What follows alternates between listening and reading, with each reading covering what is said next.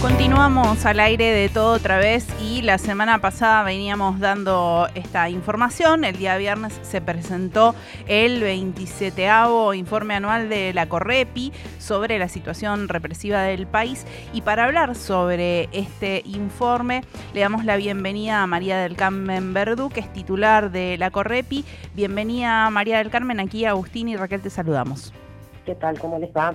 Bien, tenemos muchas ganas de entrar un poquito en el análisis de los números del informe de la Correpi, porque la verdad que el trabajo que hacen todos los años es muy importante para entender cómo funcionan las instituciones represivas del Estado. Sí, nos permite además a esta altura, ya con muchos años relevados, sacar conclusiones comparando, ¿no es cierto? Eso me parece que es fundamental. Y ahí es donde este año vemos el primer sesgo diferencial. Enorme crecimiento de muertes bajo custodia, particularmente en cárceles, pero también en comisarías. Esto que se discute mucho, que, que sucede en este tipo de muertes y que hay desinformación de parte de la fuerza sobre cuáles son las verdaderas causas y qué es lo que sucede. Sí, sí, por eso. Esos son los casos, además de los que nos hemos enterado. Vos fíjate la desproporción. El 73% del total de casos del año pasado corresponde a personas privadas de libertad. Es un número muy importante.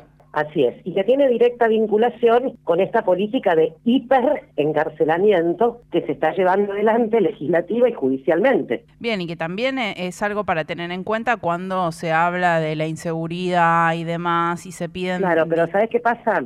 En 2001 había 34.000 personas presas en todo el país, con una tasa de homicidios dolosos de 8.6 cada 100.000 habitantes y de más de mil y pico de robos y tentativas de robo. En 2021 ya había 100.000 personas presas, pero el homicidio doloso bajó a la mitad, 4,6, y los robos descendieron un tercio. Andan por los 800 cada 100.000. Entonces, ¿quién está preso? Ahí, ahí vemos números que son alarmantes. Exactamente. María del Carmen, déjame consultarte un poquito el contexto en el que venimos de hablar recién, que la semana de la memoria, en el mes de la memoria, digo, estamos a, punto de cumplir 40 años de democracia desde la Correpi, desde la coordinadora, cómo analizan el, rol o cómo observan el rol de, obviamente, la fuerza de seguridad y de la situación que, represiva que se vive en, en este contexto, en esta discusión.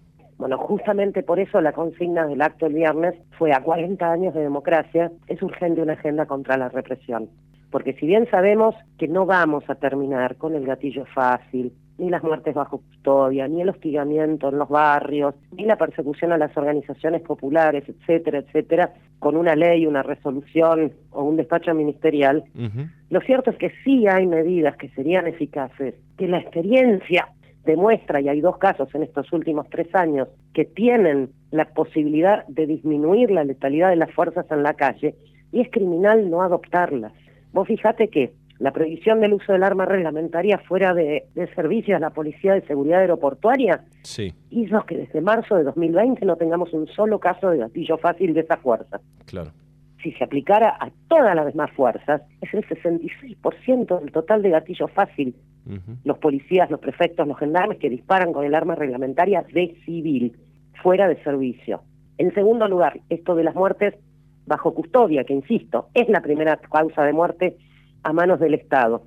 Hay que echar para atrás toda esta política de hipercarcelación, hiperpunitivista, manodurista, extrema, que nos viene hablando de la masiva liberación de presos. Y tenemos cuatro veces más presos que hace 20 años. Y no tenemos cuatro veces más delitos. Y además nos hablan tanto de la reincidencia. ¿Sabés qué proporción del total de personas presas son reincidentes en todo el país? ¿Cuál? Tira un número. 17%. Mucho más bajo de lo que se repite en los medios hegemónicos todo el tiempo. Por supuesto. A ver si entendemos que los medios hegemónicos nos mienten. Si vos eh, seguís repitiendo esta situación absurda que vemos nosotros juicio tras juicio de Corretti. El policía acusado por homicidio agravado en libertad. En la sala de al lado un pibito acusado por tentativa de robo preso. ¿Dónde están este eh, lo de la igualdad ante la ley, lo de la proporcionalidad y todo lo demás? Em, déjame consultarte también, María del Carmen, digo, ustedes desde la Correpi vienen laburando hace muchísimos años, denunciando todas estas situaciones em, hace muchísimo tiempo y tienen mucha experiencia, digo, no solo en, para conformar el archivo, sino en el acompañamiento y en la militancia de un montón de estas causas. Estamos también no solo en este mes de la memoria, sino frente a un año electoral, ¿no? Donde estos eh, donde también estos discursos de mano dura y punitivistas vemos que se ven cada vez más, no sé, estas últimas semanas con Rosario, por ejemplo, digo, se ven potenciados un montón de estas cosas. ¿Ustedes lo, lo, perciben en, en, su militancia, digo, en el día a día, em, el, el, alcance de, de estos discursos en años electorales? Mira, justamente cada inicio de año electoral vuelven los mismos debates. Las tasas, la baja de edad de punibilidad de niños, niñas y adolescentes, la guerra al narcotráfico. Entonces ahora mandamos el ejército con el argumento de urbanizar barrios. Todo lo que tiene que ver con el endurecimiento del sistema penal. Y cada vez con más ímpetu, con más énfasis.